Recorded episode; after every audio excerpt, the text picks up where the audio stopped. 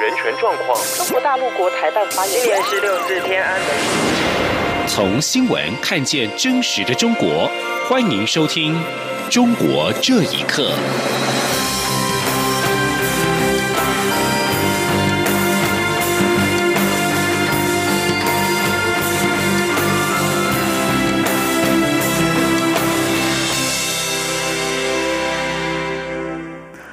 各位好，欢迎收听《中国这一刻》。美国国务卿蓬佩奥于美西时间二十三号在加州的尼克森总统图书馆发表对中国政策演说。蓬佩奥在演说时重申挺台立场。我外交部今天对于美国政府展现对我国的一贯坚定支持表达诚挚感谢，并呼吁各界正视中国渗透与扩张不当影响力的威胁，共同捍卫民主制度以及规则为基础的国际秩序。记者王兆坤报道。美国国务卿蓬佩奥发表对中政策演说，其中还重申美国对台湾等区域伙伴的支持，并再次肯定台湾的民主发展。外交部除感谢美国政府不断公开为我仗义直言外，也呼吁各界正视中国渗透与扩张不当影响力的威胁。外交部发言人欧江安说：“无论中国采取何种的手段，在国际间打压台湾，我国政府绝对不会撤退。我们将在既有的友好的基础之上，持续的与美国以及理念相近的国家携手合作，并且善尽我们的国际社会成员的责任。”来共同捍卫民主制度以及以规则为基础的国际社会。蓬佩奥表示，各国应改变对中共的看法，并采取相应行动。美国各部会已展开反制措施，例如，美国国防部加强在南海及台海的航行自由任务；国务院关闭中国驻休斯顿总领事馆，因为该馆实为中国间谍及窃取智慧财产的中枢。蓬佩奥还提到，美国将筹组民主新阵线。率领自由世界共同应对中国的挑战。中央广播电台记者王兆坤台北采访报道。由于美中的冲突逐渐升高，美国国务卿蓬佩奥二十三号发表对中国政策演说时表示，希望中国变得友善的时代已经过去，呼吁其他国家效法美国，要求中共确保互惠、资讯透明以及责任追究。请听以下的报道。美国国务卿蓬佩奥以“中共与自由世界的未来”为题，于加州尼克森总统图书馆发表对中国政策演说。由于美中关系近期急速恶化，美方下令让中国驻休斯顿总领事馆七十二小时内关闭，让这场演说备受关注。蓬佩奥指出，美国过去以为与中国交流能带来光明的未来，中方会承诺在国际上礼让与合作。但是，由于中共违背对世界的承诺，我们今天戴着口罩坐在此，看着疫情死亡人数上升，阅读香港、新疆遭压迫的新闻，目睹中国不当贸易行为使美国人民丢掉饭碗的惊人数据，并看着中国军力增长且变得更具威胁性。彭维奥指出，认为繁荣将使中国自由化。并促使其对外变友善的时代已经过去，美中交流并未带来尼克森所希望带来的改变。自由国度的政策让中国衰退、经济复苏，到头来却被反咬一口。蓬佩奥也呼吁其他国家效法美国，要求中共确保互惠、资讯透明及责任追究。蓬佩奥并表示，他能理解外界的选边站说法，但与其说是在美中之间选边站，他认为是在自由与暴政之间做选择。期望各国能基于自身做出选择，美国毫无疑问会支持他们。时事评论员、美国之音中文部前主任龚小夏对自由亚洲电台表示：“中国自从与美国建交以来，就渗透接近美国核心，最后反咬一口。自川普执政后，中共的策略逐渐被识破。”龚小夏说。我们现在看到的川普政府中中美关系有一个这么样的急转弯，现在中美关系走到了这么一个七九年以后的一个冰点呢。美国发现呢，中国用他的相当流氓的方式，在美国从美国中美关系上谋取了大量的利益，挖了美国的墙角。美国川普总统总统上台以后呢，这个势头啊就开始被挡住了，因为美国人也发现了他这个做法。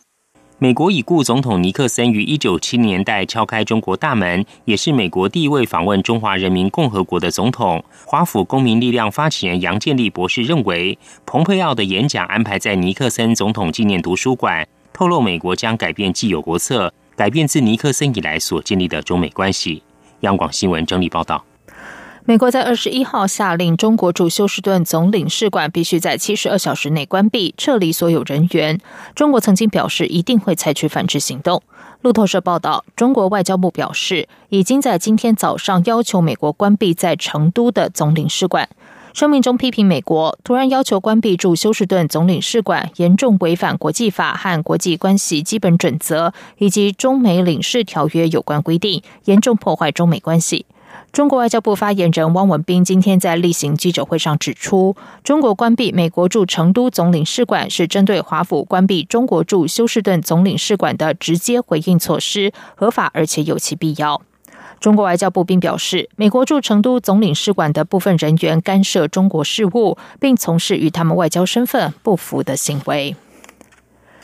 台港关系近日紧张，传出我驻港人员因为拒签一中切结书而无法获得签证延期，必须离港。香港方面也证实，因为台湾不批准居留签证，两名驻台人员已经返回香港。对此，行政院长苏贞昌今天表示，要求签署一中切结书违背当初的做法，基于国家尊严、互利互惠，政府必须有对应措施。记者王威婷报道。媒体报道，我驻香港办事处接获通知，若不签署一中切结书，签证就无法延长。我驻港人员因为拒签切结书，已经于日前回到台湾。另一方面，媒体报道指出，香港政治及内地事务局证实，因为台湾不批准签证，两名驻台人员已经返回香港。针对台港关系日趋紧张，行政院长苏贞昌二十四号受访时表示，台湾一直都很关心香港。但是中国对香港五十年不变的承诺已经产生变化，现在更要求台湾驻港人员签署一中切结书，违背当初的做法。苏贞昌表示，基于国家尊严和互利互惠，政府会有应对措施。台湾乐于与香港往来，但是要互相尊重。苏贞昌也呼吁中国尊重香港自主，这样对香港比较好。苏贞昌说：“连我们驻港的人员都。”被要求说要签认同一中的这种切结，那这个就违背了当初大家在运作上呃都是一种改变。那基于互利互惠，那我们基于国家尊严，我们都一定会有相关对应的措施。二十三号晚间传出台湾西南外海防空识别区出现攻击，苏贞昌表示，北京正受到武汉肺炎影响，同时连日暴雨也在中国各地造成灾情。此时此刻还派出军机干扰区域稳定。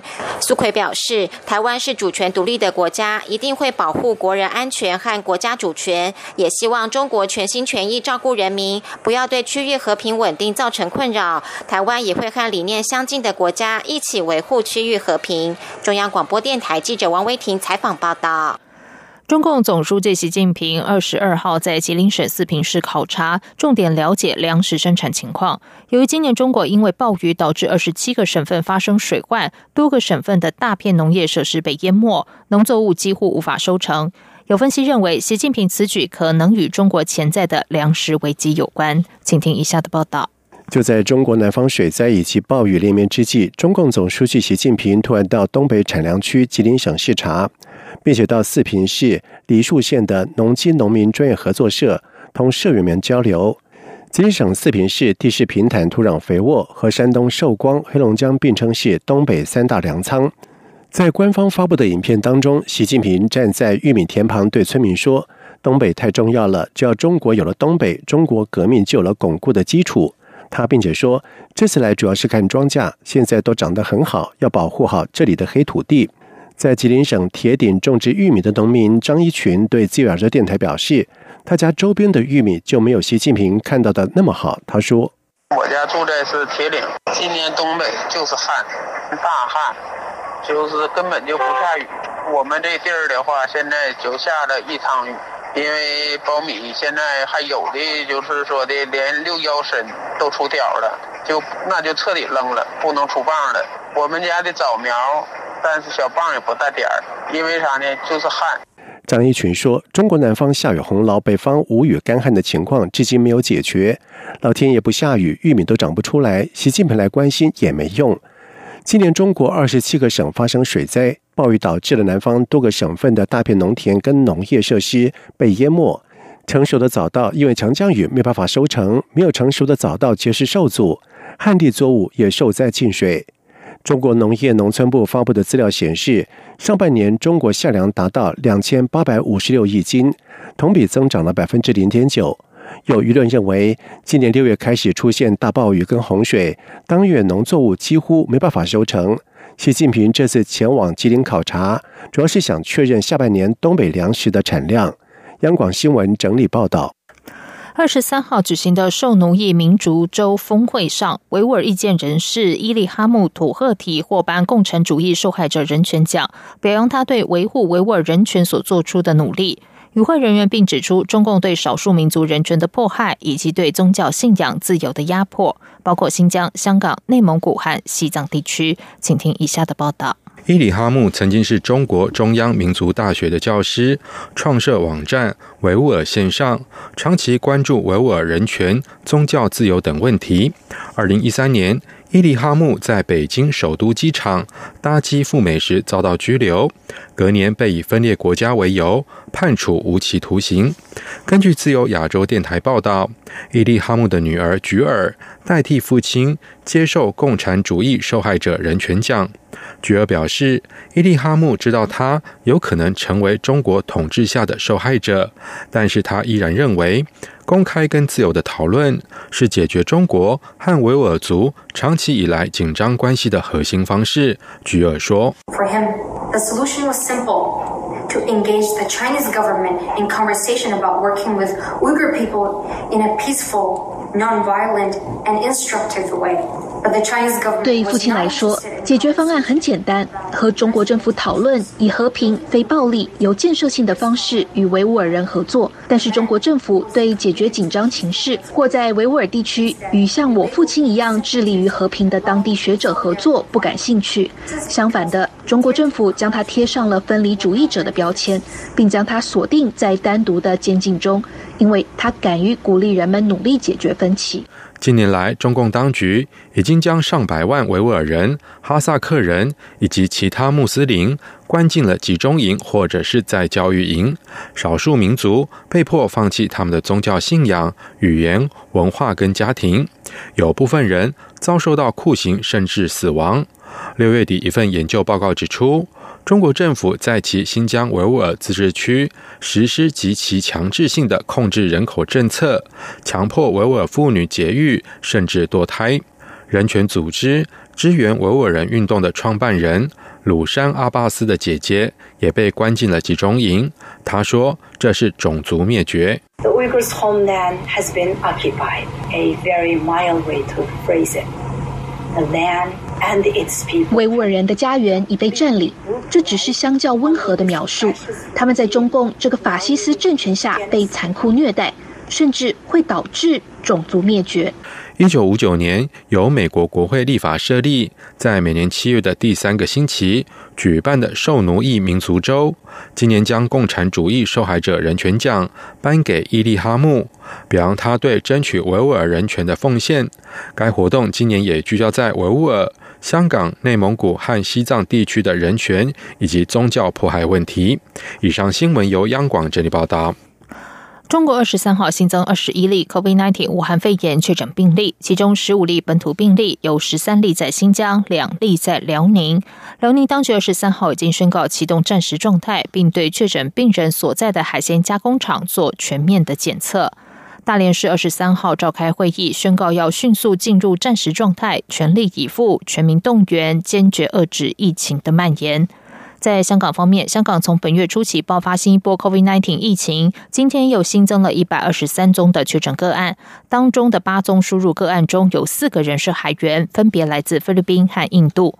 香港大公报今天引述香港大学医学院院长梁卓伟说，新一波疫情源头可能是早前豁免检疫的机组人员和海员。本月初以来，有不少机组人员入境之后确诊感染武汉肺炎，为此，香港当局已经要求入境的机组人员和海员必须要接受病毒检测。本月初至今，香港本地确诊个案已经超过了一千宗，其中八成是本地感染，而计程车司机更是染疫的高危险群。以上中国这一刻，谢谢收听。这里是中央广播电台台湾之音。